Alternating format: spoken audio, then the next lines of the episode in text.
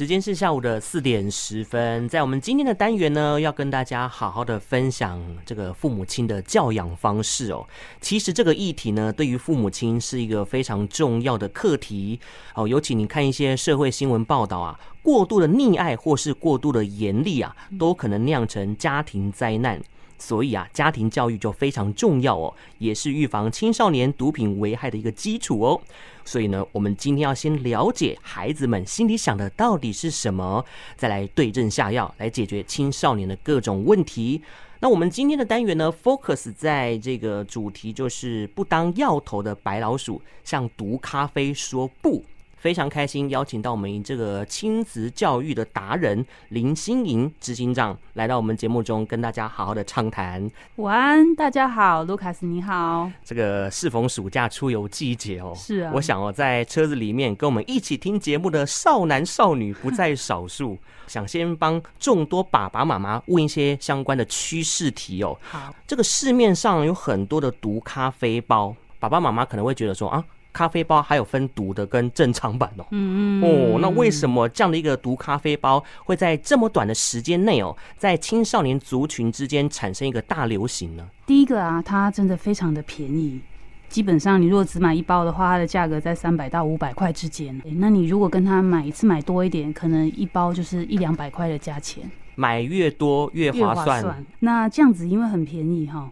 他又打着说，这里面的那个毒品啊，就是你喝了之后，它可以退药很快，所以你隔天呢，哦，上课啊、上班啊，不容易被发现。嗯，那就算来不及退药，然后被检查、被检验到的话，三四级的含量在这个里面哈，这些孩子他们根本就不用乐戒，可能就罚个钱，然后上个课，这件事情就结束了。嗯嗯，那对这个青少年来说，就觉得哎，这样子好像。没有什么关系啊，嗯，那尝试一下又何妨？那因为这个毒咖啡包里面每一包的成分都不一样，是，那他们觉得说，老师这样子很像在玩抽抽乐，哎，我可以就是试不一样的感觉，然后我今天抽到这个是很嗨的，每一次都有不同的感受，刺激感。就是我这次吃吃到是有兴奋剂比较多的，那它就会有幻觉。哦、那我这次用到的是那个麻醉药或是安眠药成分比较重的，嗯，然后整个人就是顿顿的这样子，就有点迷幻的感觉。对，然后你看这样一样的价钱这么便宜，然后我每次喝到感觉还不一样。想要多方体验就对了，花一样的钱，想要来这样子不一样的刺激。不过我很好奇哦，就是这些青少年朋友在购买这个毒咖啡包的时候，他一开始知道这是毒品吗？还是刻意去买的呢？在我们的戒毒的学生里面哈，我们去问他们呢，因为当他们真的想要停药的时候，他们比较会说实话。是。哈，任何一种毒品呢，不管是毒咖啡包或是安非他命，嗯，第一个第一口会传递这个东西给身边的人的，全部有九成都是来自熟人。嗯，这可能就是你的十几年的邻居，是，可能就是亲戚。嗯啊，我老公吸的第一口毒是他的表哥给他的。嗯嗯，所以就是身边很熟很熟的人，你不太敢去跟不认识的人，就算不认识的人，他送你东西，你还不见得敢拿，还是会有一些戒心在的。对，但是如果今天这个是你认识很久的朋友，你的亲戚，嗯，然后你的舅舅，嗯哼，你根本就。就不会怀疑，然后就一起喝，然后看大家好像都没什么事，你就一起用下去。嗯，一开始就不疑有他。对，人家送我的礼物，我如果不收的话，好像显得很没礼貌哦。是，为了展现自我，跟别人不一样，所以呢，三五好友就会聚集在一起，约在家里，然后一起用药。常常在我们的反毒单元当中呢，一而再、再而三的提醒说毒品对身体的危害。其实这也是老生常谈，但我们透过不同跟大家分享的来宾的这个面向呢，来提供相关毒品对于身心的危害，还有家庭的影响，是不是可以先从案例来分享呢？好，呃，来到我们中心第一个戒毒咖啡包的是一个女生，那他可能就是。他并不是来自于就是那个需要社会关怀的家庭，嗯，那他自己本身是一个很有能力的老板娘，她开两间连锁的饮料店，然后她也有很稳定的婚姻，是，那就是因为她的人生在还不到三十岁的时候，什么都有了，有车有房有子有事业，嗯，所以她觉得说很无聊，然后就开始玩劈腿的游戏啊，交到了一个吸毒的男朋友，嗯，这个吸毒的男生也是看中她。有钱，嗯，有有房，有房有店，好，然后什么都有，对，就就就两个人就凑在一块儿了。那嗯、呃，这两个人因为同时吸毒，然后吵到就是拿菜刀把那个饮料店的铁门拉下来，拿菜刀在互砍，哦，然后又放火说谁都别想。你你不想你想要杀我，那我也要让你死，所以就在店里面放火。嗯，那因为整排都是店家，看到他们这间店铁门拉起来，然后冒浓烟了，别的店家就赶快报警，才觉得事发不对，赶快报警处理。对，救护车啊，警车就来了嘛，哈，嗯，消防车也来了，然后把那个铁门撬开，然后就。爸爸妈妈也都来了，才知道说啊，我的女儿原来就是染上毒品，然后跟这个吸毒男朋友搞成这样。那最后这个女生，嗯、呃，因为一直在喝这个毒咖啡包，她产生幻听幻觉，她看到就是整排的蚂蚁穿着军队的军服，嗯、然后在就是行军，对，然后在行军的的的的这样子数了整个晚上的蚂蚁。那后来发现，就是说这样的人生非常的快乐。嗯，她的老公知道了这件事之后，是希望给她机会，因为孩子甚至还不到小学，希望你回家，然后我们可以重新开始。嗯嗯。但是她因为被这个毒品就是整个控制了，对，她把她的店顶掉，然后把那个钱拜托她老公跟她离婚，然后再继续吸毒。嗯嗯。那她之后发现自己状况很糟，可是因为很糟了，嗯，所以解决的办法就是继续吸毒。他没有办法抽离，因为他只要没有碰毒的话，太，太痛苦了，忍不住。什么什么都有的状况下，有办法把自己活成这样，然后很痛苦，又继续吸毒，然后就会开始骗身边的人的钱，哦、对。嗯大部分哈，就是当这个已经到中度或重度成瘾的这样子的人啊，他们会有个状况，就是那个皮肤就会一直出出问题，嗯，瘙痒啊，睡不着啊，然后晚上频频做噩梦这样子，嗯，那他经常就是哭醒，然后不知道就是明天吸毒的钱在哪里。哦，眼睛张开就是要开始去骗钱，然后就会很担心说没有钱怎么买毒品？嗯，我怎么去继续活下去？对，对不对？然后又觉得自己真的怎么那么糟，怎么办法活成这样？就是一直的那么轮回，然后一直往下掉这样。哦，那他最后最后来的时候，就是他的精神状况已经很很不好了，嗯，然后有好段好长一段时间就是不太吃不太喝，然后全部都在吸毒。是，对。那嗯，这样的情况下。我们要，我们要，我想要讲一下，就是关于就是那个理论的部分哈。嗯，好。嗯，这个资料它来自那个法务部的鉴识科。嗯，身体会到送到鉴识科去，代表这一个尸体它是非自然原因死亡的。嗯嗯，才需要就是鉴识科的刑警，然后还有地检署的呃长官下来办案。嗯，然后解剖这个尸体。找出死因之后，才能够结案嘛，然后才能够由家人领回。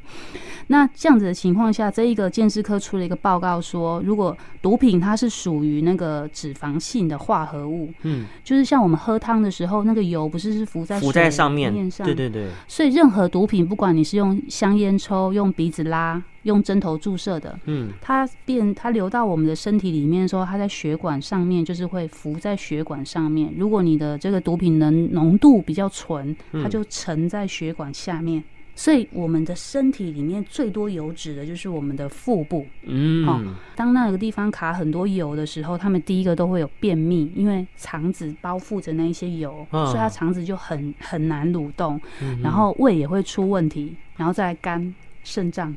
就因为那里全部都是有毒的油脂在包覆着那些内脏，然后再来，我们身上所有的皮肤也全部都是油脂，嗯，所以他们吸毒的人皮肤都不好。那当就是长期使用，即使是喝酒也是这样，那些油脂最后最后它会卡住的，就是我们的大脑，它会累积在我们的这个大脑里面。那你就会看到那个喝酒很严重的人，他甚至会对着天空咆哮啊，讲话。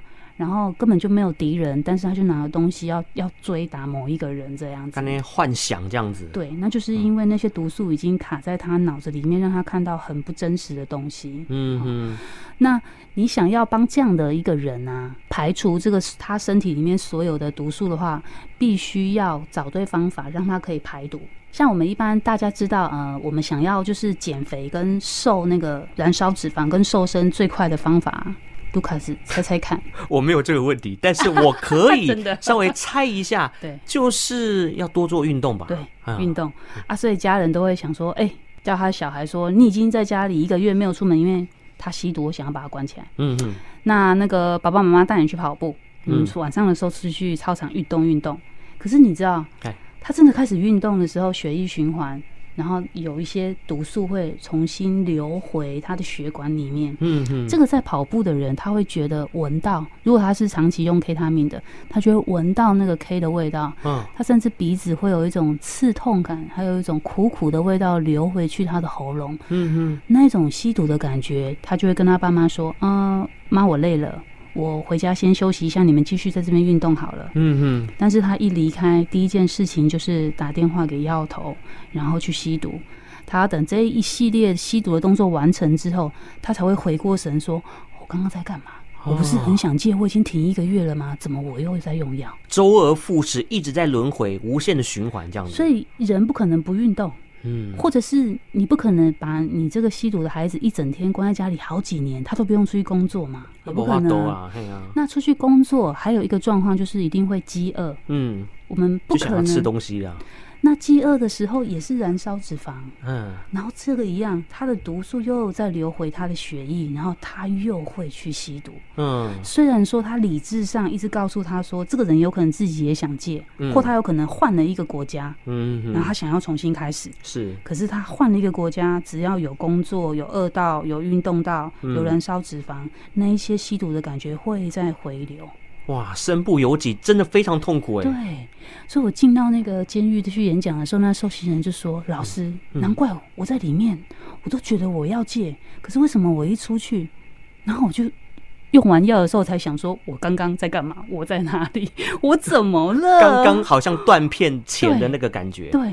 然后他说，还有就是因为在监狱里面，他们都关在一个很小的房间里面哈，嗯，很难有可以就是空间可以运动，所以他们最多就在原地做伏地挺身。是。然后他说有一个晚上就是做做做做到就是整个心跳很快，然后很兴奋，然后眼睛睁着到天亮。他说其实那个是用安非他命的感觉。他说原来那个就是就是毒瘾发作回流了，所以他整个就是很兴奋。他说那个时候我就在想说，我要在外面的话，我一定用药。哦，因为你那个心跳的感觉就很像用完药之后。啊，所以在我们介入中心，我们就是啊、呃，要用一个隔离的那个环境，嗯，就让这个人他毒素回流的时候，他身上没有钱啊，然后他没有手机，嗯嗯，然后他是可以在一个安全的地方，然后慢慢把他的毒素真的整个代谢掉。那我们就是每天让他们真的跑步，嗯，然后我们进到三温暖那种烤箱，哦，然后让他们排汗，然后这样大概一个月的时间，然后让他的身体慢慢变得健康。哦，那我们甚至他们在排毒的时候，在烤箱里面，我们就会闻到不同的学生身上排出不同味道的毒品。不同味道代表不同的兴趣或是个性。对，有的时候一种味道闻得出一些端倪哦。对哦，是的，千万不要碰毒，一旦碰了毒哦，贵州海尿尿。对，因为你就算耳后你想要停止。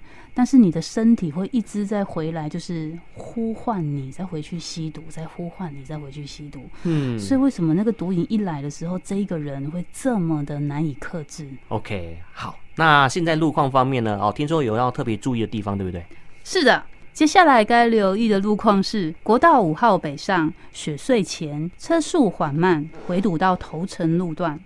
新北市三芦地区的集贤路，从三重端一直到芦洲中山一路口，正在进行捷运施工，全天候的工程，请特别当心。